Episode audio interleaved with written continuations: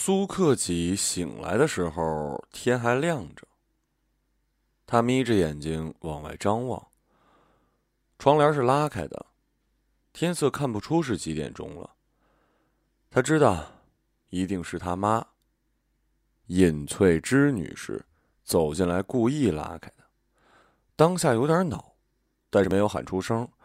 那簇怒火像是一瞬间的烟花。只亮了一下，就再次泡进了未完成的梦境里，只留下一缕袅袅的烟。迷迷糊糊的时候，听到妈妈在朝阳台上喊着什么，嗓门格外的大。苏克己的怒火死灰复燃。尹翠芝女士一辈子都在做对的事儿，一举一动都特正义，响当当的讨人厌啊！不知道是不是对人生道路的一种矫枉过正。相比之下，这个女儿永远是错的离谱。苏克己把脑袋蒙在被子里，忍着，努力让自己保持迷糊的状态，眼睛紧闭，生怕那一丝的困意一溜走就再也睡不着了。他喜欢赖床，但也不是非睡不可。不知怎么的，就是死活不想起。苏克己从来没有朝尹翠芝女士发过一次火。用脚趾头都猜得到，只要此刻他敢抱怨一句，妈妈立刻会转过身，义正言辞的呵斥：“大白天睡觉你还有理了？嫌吵你晚上睡呀？人家都白天学习，你看看你干什么呢？就你还能考研呢？”尹翠芝永远是对的。苏克己这样胡思乱想着，发现自己已经睡不着了。他半睁着眼睛，感觉眼角要被眼屎粘在一起了，难受的用手指擦了擦。忽然想起高三时候张茉莉跟他说过，这样拉扯眼周皮肤会长皱纹的。那时候他愣了一下，然后迅速的摆出鄙夷的神情，嗤笑了一声，回答：“哼，我不在乎这些东西。”张茉莉最让人讨厌的地方在于她不争论，她只淡淡一笑，用洞悉一切却懒得搭理你的眼神望了一眼苏克己，摇摇头，继续做题了。苏克己却会在他的目光中缓不过神儿。他何尝不知道，作为一个女生，什么样子才是好看的？但是有什么用吗？他只要在这方面有一丁点儿的苗头展露，尹翠芝女士就能想象出一位不存在的男友，并因此扒了他的皮。张茉莉十七岁，开始用她的第一款资生堂时，苏克己还在用舒肤佳系列，呃，原本还会擦点大宝的。然而，在他妄图购买新的面霜却被尹翠芝否决之后，他就采取了自毁性的抵抗行动，什么都不擦了，用香皂洗过脸，直接走进冬天冷冽的寒风之中，脸上如愿的开了一道道干裂的口子。他不信尹翠芝不心疼，尹翠芝还真就沉得住气。直接买了一盒龙利奇蛇油护手霜来以毒攻毒，每天早上都强行往苏克吉脸上涂，边涂边说：“这个滋润。”于是，苏克己的皮肤就从鼻翼两侧起白皮进化到了白皮上全是痘。苏克己自此见不得龙利奇这牌子。不过，张茉莉涂护手霜很好看。每当苏克己在自习课的时候趴在桌上，半梦半醒间，都会看到张茉莉用白皙修长的手，慢慢悠悠地从书桌里掏出一盒印着法文的护手霜，用食指轻轻地挖一小块抹在手背上，然后盖好盖子，微翘着小指放回去。一点一点的把手背上的护手霜涂匀、揉搓。他两只胳膊挂在书桌上，后背直挺，肩膀却懒懒的垂着，有几绺头发掉下来，衬着雪白的脖颈。苏克己慢慢的失去了意识，睡过一堂又一堂的自习课，睡前脑海中最后一幕是张茉莉涂完护手霜，双手在面前展开，垂着眼自恋的看。那一双手在苏克己眼里化成两只白色的水鸟。护手霜是茉莉的味道，让他做了一个又一个茉莉味的噩梦。突然，咣当的砸门声，苏克己的房门是开着的，直通客厅。尹翠芝女士像是消失了一样，任凭家中大门被人砸着。苏克己在心中骂了一句脏话，翻身下床，踏拉着拖鞋走过去开门。谁呀？收废品。找错人了。苏克己正烦着，语气很不好：“你家里人喊我上来收的。”刚才，苏克己想起妈妈几分钟前在阳台上大嗓门，回头朝客厅里看了一眼，发现尹翠芝女士好整以暇的坐在沙发上，戴着一副老花镜看报纸。开门吧，我让她上来收报纸的。尹翠芝女士悠悠的说：“苏克己立刻火了，那他刚才叫半天门，你怎么不开一下呀？这家是我一个人的呀，你就不能开一下门啊？我这不睡觉呢吗？大白天睡觉你还有理了？要是你晚上睡呀，就你这样还能考研呢？想哪句来哪句，苏克己被气乐了。”正要反击回去，防盗门再次被咣咣砸得发颤，也让站在门边的他吓了一大跳。他认命的开了锁，门只闪出一道缝，这是苏克己接快递和外卖的安全之尊。没想到废品老头大刀阔斧的一拉，就把门口拉得光明磊落。老头一只脚踩进门，往屋里头打量。这个举动终于让尹翠芝坐不住了，她连忙从沙发上站起来，一边往门口小步跑，一边用右手比划着：“哎，你不用进来收，呃，你别踩进来啊，我刚擦的地。”门外的冷意让苏克己抱了抱胳膊，他转身回屋，在玄关和妈妈打了一错身，假装没看见对方恨铁不成钢的瞪眼。床上的手机忽然震动了一下，苏克己拿起来。晚上到底来不来？就差你回信了。他盯着屏幕，正考虑怎么回答，那边又发了一条：茉莉明天就启程去英国了，大伙说好了要送行，你怎么也应该来啊。苏克己苦笑了一下。是啊，他怎么能不去？张茉莉。张茉莉是苏克己最好的朋友了。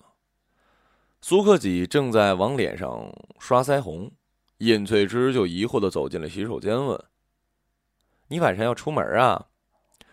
张茉莉要出国，大家晚上吃饭送行。你们不是老早就不联络了吗？有啥好去的？不知道是不是苏克己情绪太敏感，他竟从尹翠芝的语气里听出了一丝心虚。没办法，不去不好。别去啦。尹翠芝再次犹犹豫豫的说：“苏克己自打起床后开始的郁结终于爆发了。我也不愿意见张茉莉啊，我高中就不愿意见她。当初是谁非要当老妈子带她一起住？我不乐意，还差点抽我一嘴巴子。谁呀？那时候那么热情。”都无私奉献几年了，我又没有什么对不起他的，为什么不见啊？尹翠芝被这突如其来的埋怨给惊呆了。他在女儿面前从来就不是温软的性子，当即回击：“我怎么你了？你就这样不落好？我一个人把你拉扯大，什么都替你考虑，最后落一身埋怨啊？跟人家一起住，怎么就把你委屈成这样了？多少年了，没完没了了，是不是？”我处处为你着想，替你操心。你看你自己，天天在家睡大觉。苏克姐，我是不是欠你的？苏克姐一阵风似的冲到玄关，穿上靴子。你怎么就穿丝袜出门啊？光臭美，想冻死啊！脱了，换别的。尹翠芝像是忘了三秒前的争吵，又开始揪着苏克己的衣着不放。我不换。你以为这样好看呢？走街上，人家都以为你神经病呢。你什么都对，你都这么对了，我怎么还让你养成这样了呀？尹翠芝，啪的一个耳光抽了上来，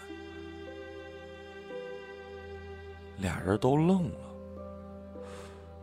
耳光打的并不重，苏克己脸上连印子都没留。但到底这是一个耳光？尹翠芝还一脸不敢置信，苏克己已经摔门出去了。吃饭的地点约在了高中母校附近，不知道是哪个同学突发奇想要致敬一下青春年代。苏克己在寒风中打了半天的的士，无奈还是得去挤公交。正值是周五下班的高峰，他等了两趟车才挤上去。幸好路程长，站了四五站，终于等到了一个靠窗的位置。时隔快四年，他再一次坐在靠窗的位置，窗外的街景还一如从前。然而，偶尔透过车窗反光看到自己，却变了许多。涂了眼影和睫毛膏的一双眼，因为美瞳而显得硕大却空洞。他在努力改变，摆脱那个只涂龙力奇护手霜的自己。这是苏克己自己的正确。从尹翠芝多年以来自以为是中生长出来的正确，去正确给茉莉看。张茉莉。从下午不情愿的醒来开始，这个名字就不断的钻进他的思维每一个空隙，击溃他的每一个破绽，阴魂不散。苏克己的父母与张茉莉的父母同在水泥厂工作，后来水泥厂改制，并入了当地的重工集团。小时候，两个女孩逢年过节会见一面，但交集甚少。毕竟，曾经苏克己家是比张茉莉家殷实不少的，苏克己的童年伙伴也比张茉莉高级许多。张茉莉的父母都是采购，苏克己的妈妈是会计，爸爸却已经做到了副厂长。那时候，苏克己在学校里做大队长，所有的衣服都是迪斯尼的。九七年就去过台湾，还看过无印良品的演唱会。直到改制期间。他爸爸被查出了很多的问题，以挪用国有资产罪入狱了。那年苏克起十二岁，小学六年级，在慌乱和羞愤中跟着妈妈屁股后面跑关系。尹翠芝女士天真的以为四处送点礼、改个证词就能把自己的丈夫捞出来，最后只是一场空，差点自己也折进去。而苏克己就是提着礼盒认识的张茉莉一家。就苏克己所知，大人在客厅的一番密谈，结果不过还是老苏太倒霉，杀鸡儆猴，现在谁也不敢出头。但是我们尽力试试。他和张茉莉坐在房间里，捧着高乐高对坐。苏克己对张茉莉的印象，不过是一个长得很白的女生。个子挺高的，喜欢用眼角看人，不讲话。或许是因为苏克己自己不愿意说话。他爸爸入狱了，虽然原本父女关系就不大亲密，可是还是很伤心难过，又觉得丢脸，怎么可能跟别人玩呢？两个人到底还是拌了几句嘴，大约是张茉莉显摆自己的东西。苏克己看不上，两人相互不服气。这场战役以苏克己失败告终了，因为他们道别时，尹翠芝不停的夸张茉莉聪明、漂亮又争气，会钢琴、会书法，还长得这么高。高，连个高都能成为夸奖的理由。十二岁的苏克己有点不高兴，但他不傻。知道妈妈是在套近乎，甚至觉得心酸。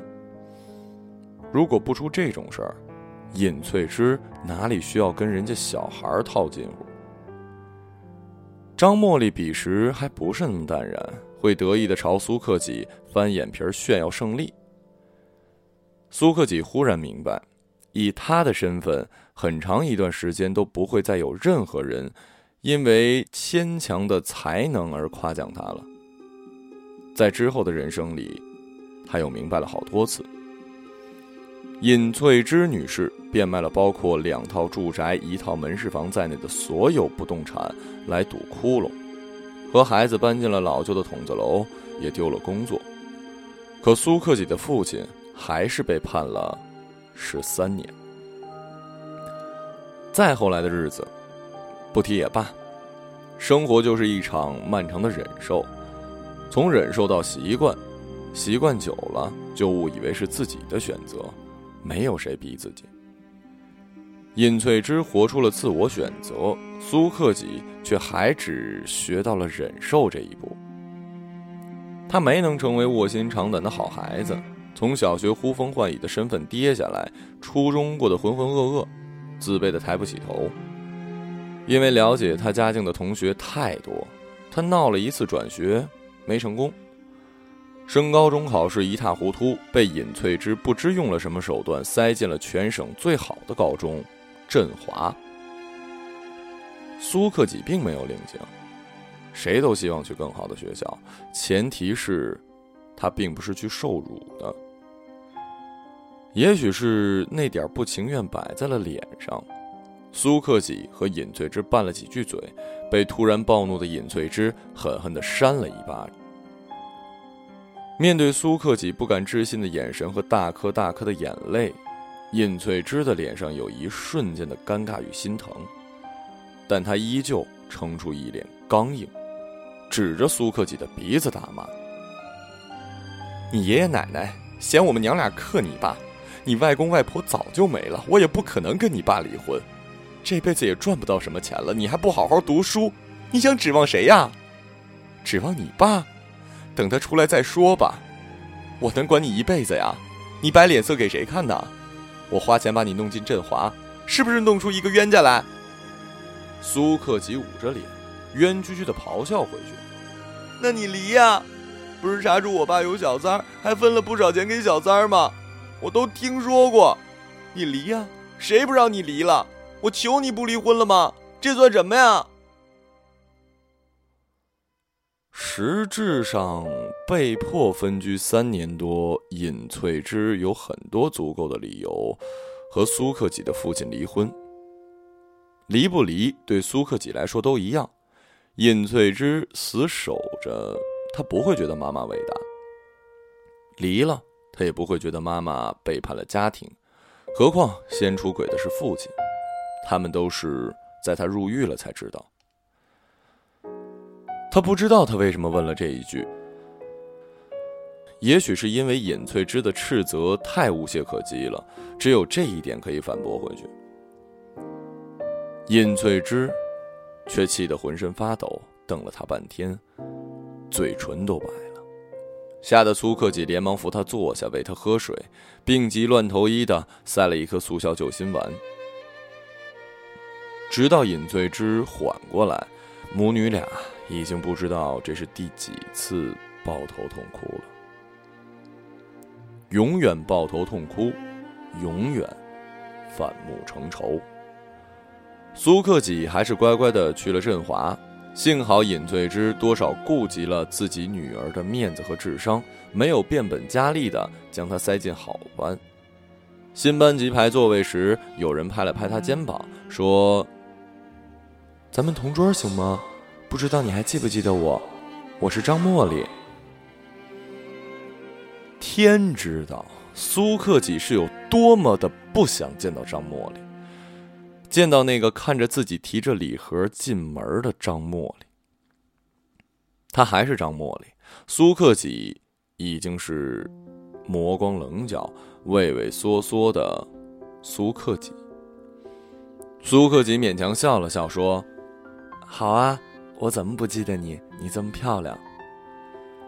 的确，高中的张茉莉很美，刚入学不久，她就已经是振华的新任女神，也是苏克己茉莉味儿的噩梦。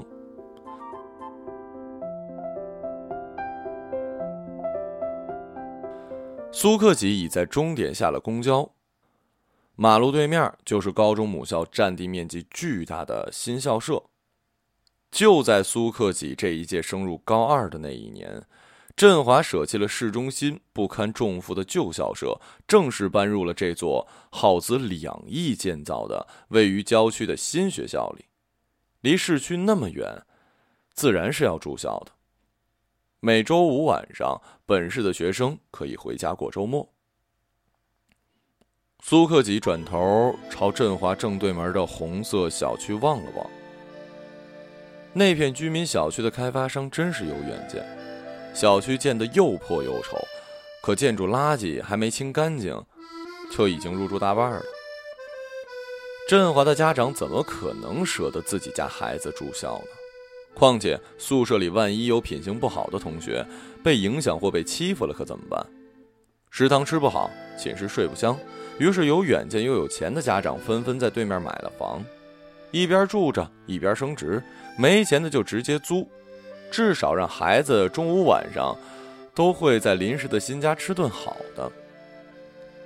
尹翠芝女士就在这个小区租了一栋房子，一个人带俩孩子。苏克己和张茉莉。苏克己长叹了一口气，白雾遮住了视线，然后被一阵凛冽的风吹散了。他抬起头，望着左边第二栋楼四层靠边的那个窗外，至今还留着一大片墨迹，那就是住在五层的他亲手泼的。本来就想往楼下泼，可当时因为一阵风，这片墨就糊在了四楼的外壁上。他是为了泼李约翰的。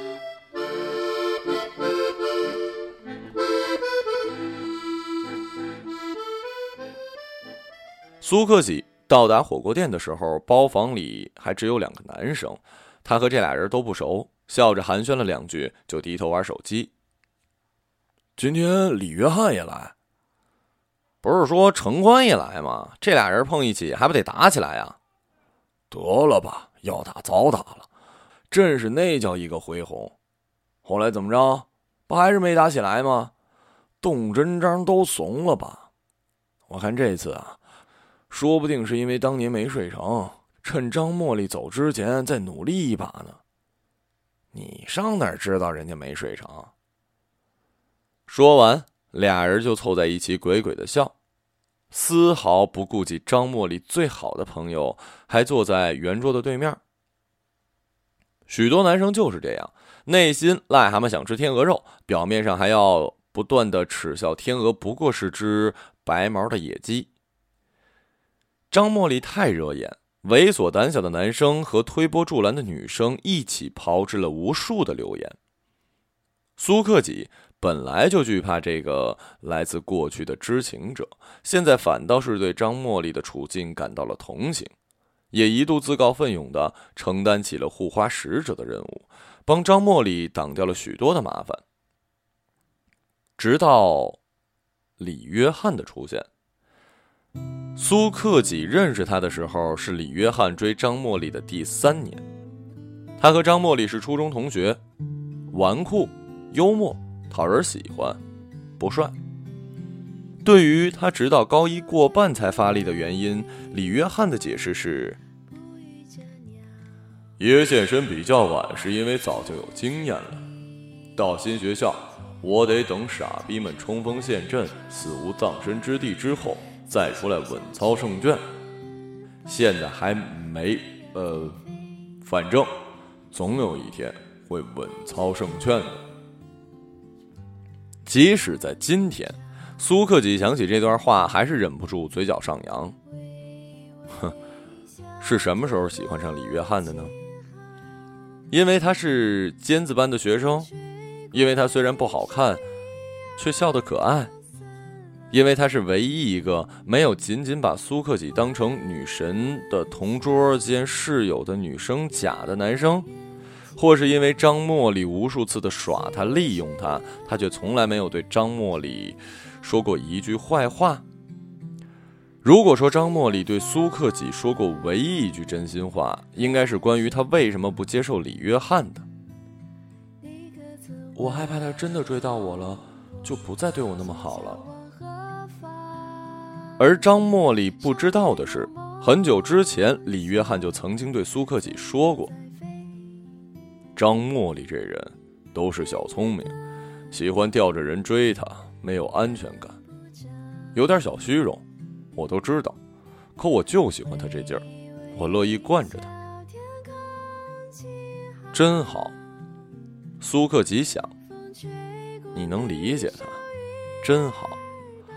可世界上会不会也有一个人能够理解我，理解我妈妈、我爸爸、我的一切懦弱、虚荣，然后回过头来依旧喜欢我呢？程宽这个混混一边追着张茉莉，一边放话，早就把她拿下。对于这种损女孩名声的行为，李约翰怒不可遏。双方约架，各自码了一群兄弟。李约翰的朋友都是尖子生，哪有谁会真的陪他打架？所以他只能单枪匹马的上阵。如果真的打红眼了，他就相当于去赴死。高三那年的暮春。李约翰在他和程宽的世纪之战的前夜，约苏克己出来。苏克己陪着他喝了自己人生中第一罐啤酒，还想开第二罐的时候，被李约翰阻止了。苏克己笑了，他爸妈给他取名叫克己，听上去很有文化的名字。可他不光没克制住自己，还净做一些荒唐的、没意义的事儿。李约翰说：“这有什么呀？我妈信基督，所以我叫约翰。我给他们带来什么福音了？全是噩耗吧。”苏克己眉开眼笑，他看不到自己的样子，但总觉得那一刻的笑容担当得起“明媚”俩字儿吧。他约她出来是为了聊张茉莉，还是张茉莉。所以他到最后也没有说过“我喜欢你”，也是因为什么都没说，谁都没料到，第二天开打之前，苏克己冲到李约翰面前，狠狠地抱住他，像个甩不掉的橡皮糖，说什么也不让他去，哭成了泪人。他说：“茉莉会伤心的，他要是自己能来，肯定会拦着你。可是茉莉为什么不能来呢？”谁也没提过这问题，嫁没约成。李约翰因为出尔反尔，名声扫地，却意外的赢得了茉莉的青睐。没人知道为什么，除了苏克己。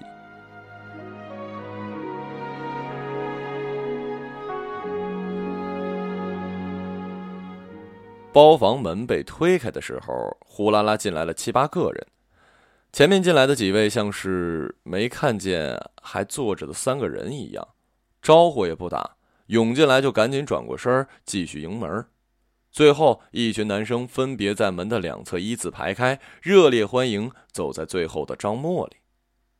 张茉莉边走边摘围巾，脸颊微微泛红，笑着柔声说：“ 你们干嘛呀？”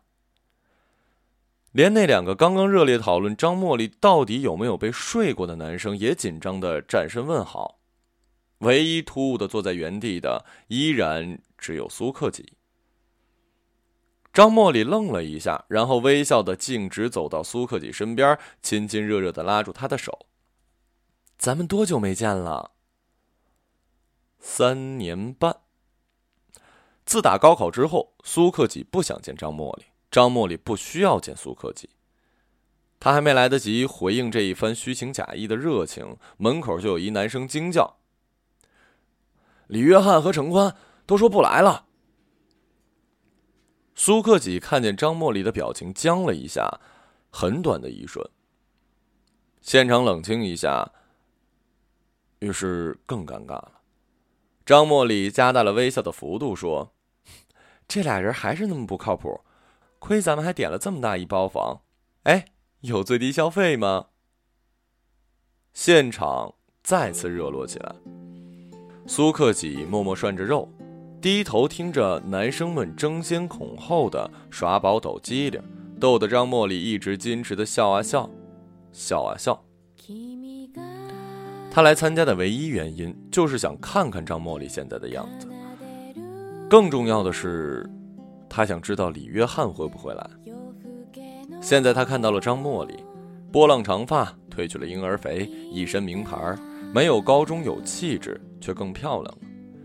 可能因为多年不见，和在场的人有点生疏，所以谈吐略拘谨，假模假式的，少了高中时候的惊人气势。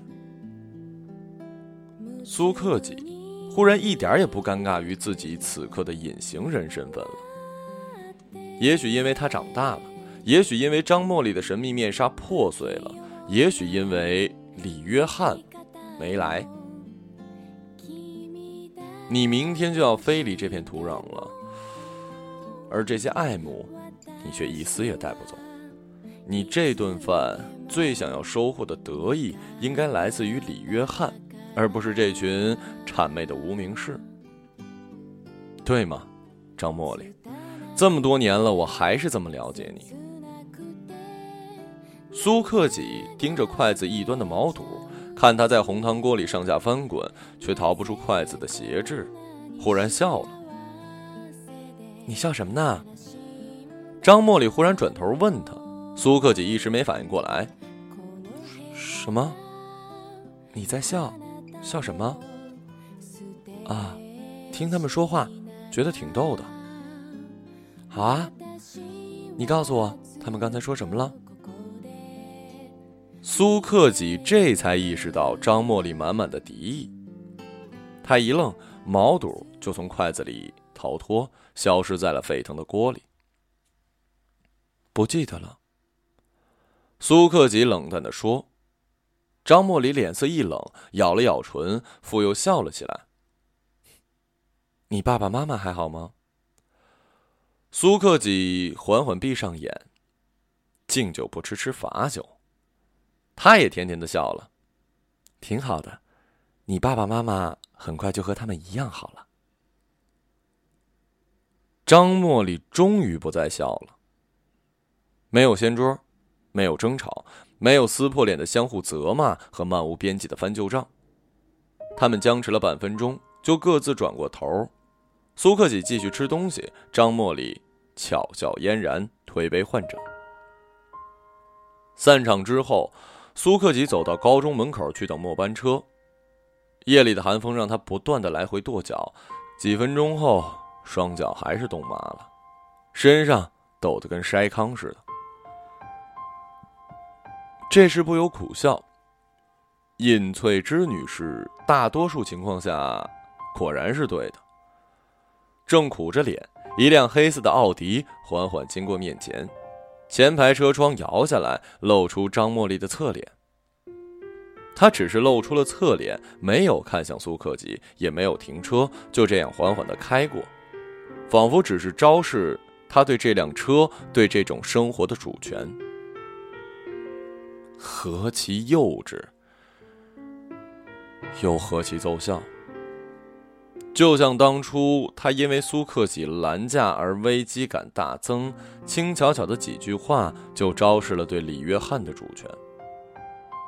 克己喜欢你，所以故意在我面前说你的坏话。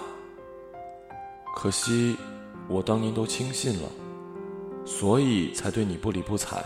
你不要怪他，他也很可怜。他那么喜欢你，张茉莉从来不是淡淡的女神，她被踩到痛脚的时候，可以使出最幼稚、最有效的手段去争取。这一点，苏克己永远也学不会。黑色奥迪驶过短短几秒，几年的时间在苏克己的眼前飞速的闪过。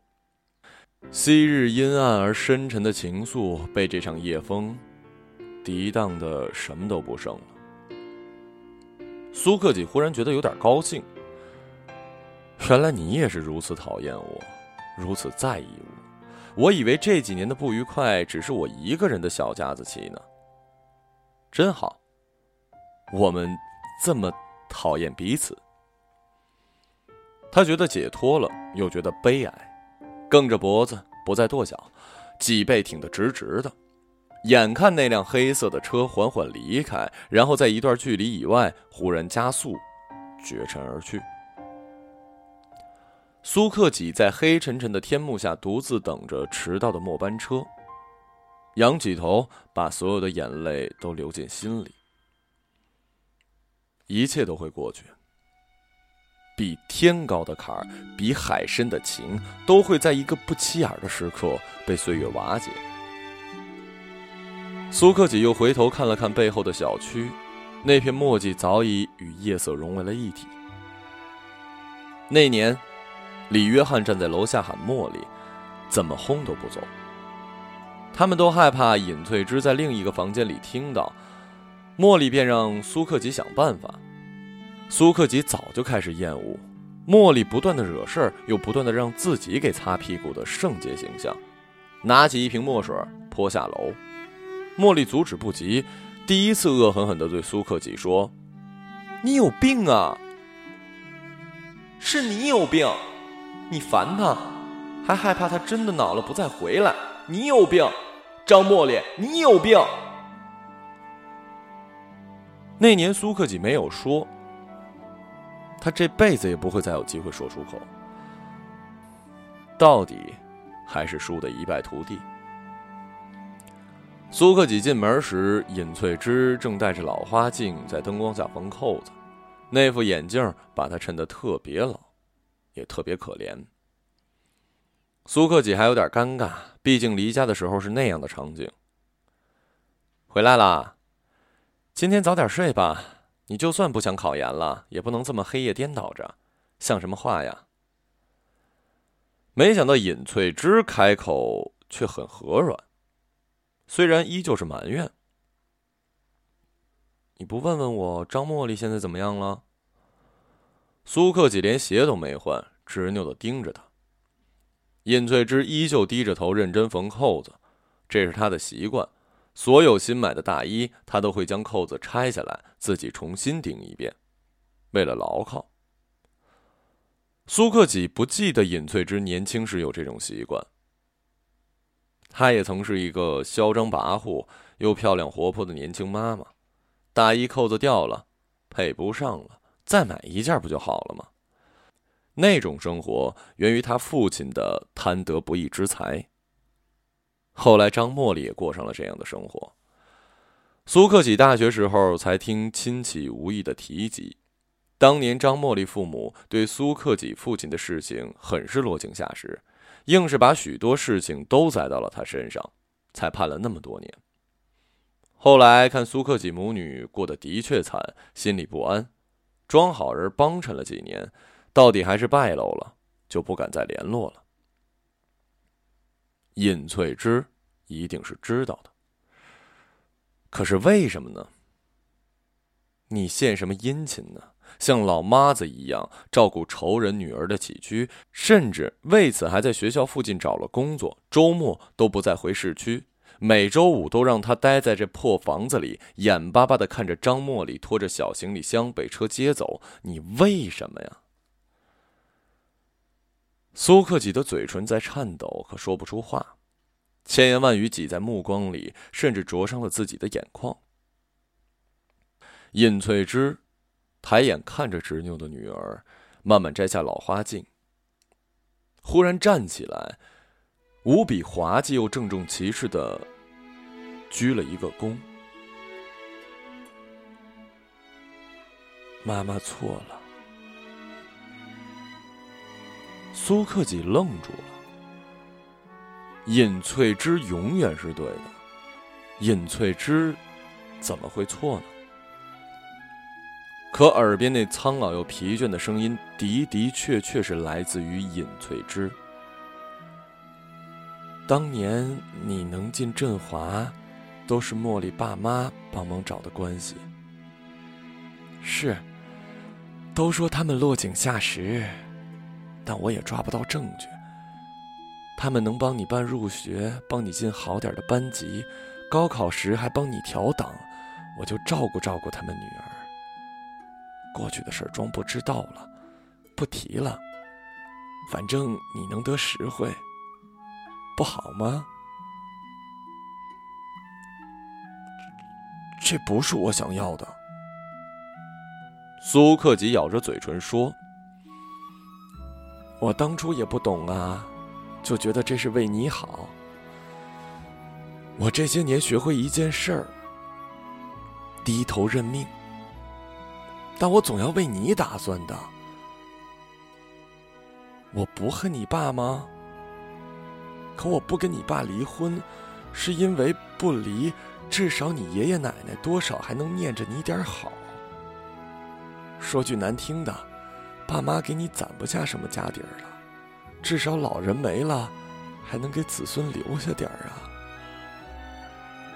尹翠芝说着，神情竟有些不好意思。其实我知道，我做这些你并不高兴，我的确错了。我自己低头，可我不应该让你跟着我低头。你才多大呀？我也后悔呀！我不想你去见茉莉。我一想到有天早上你在客厅吃早餐，茉莉在房间里左一件衣服右一件衣服的换，你看着房门那眼神，又羡慕又难过，我。我这心里，我觉得我我不配当妈呀！我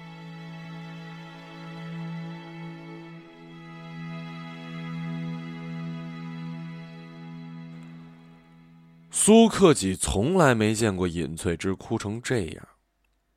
当年他爸爸二审判决的时候，他都还是昂着头，紧紧攥着苏克己的手，抿着嘴唇，一言不发。何曾这样的哭过？原来尹翠芝都知道。苏克己突然觉得踽踽独行这么多年，终于迎来了一个迟到的援兵。他虚荣自私，逃避懦弱；他妈妈独断狭隘，强横脆弱。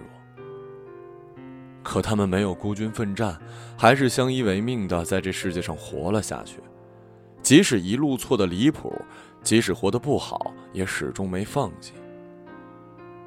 还能奢求什么呢？苏克己不知不觉挂上了一脸尹翠芝惯用的表情，抿紧嘴唇，不发一言。可还是没学会那双不流泪的眼睛。那场青春期错过的痛哭，那辆黑色奥迪带走的眼泪，终于还是被载回了家。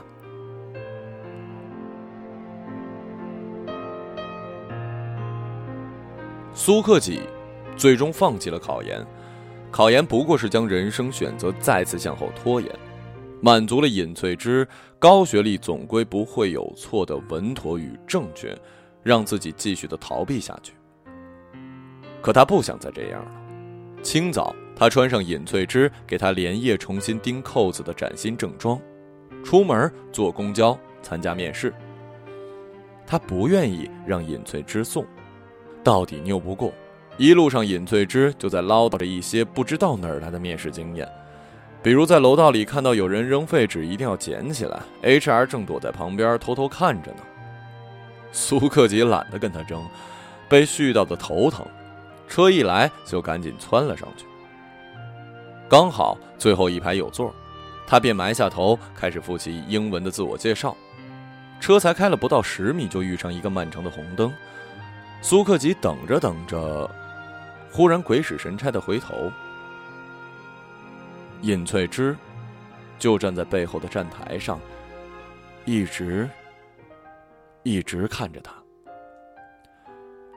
苏克己愣了，一股来势汹涌的情绪冲击着他的心脏，一路漫上鼻腔。他挥手示意尹翠芝赶紧回家，尹翠芝却摆摆手示意他：“你先走。”车终于启动了，将尹翠芝的身影抛在了身后，渐渐看不清了。苏克己却还在看着背后，像是终于看清了这么多年走过来的路和一直站在那里看着自己的女人。面试很紧张，前路很凶险，生活从未对他仁慈，但他学会了妈妈的样子，攥紧拳头，抿紧嘴巴。而这次，他没有哭。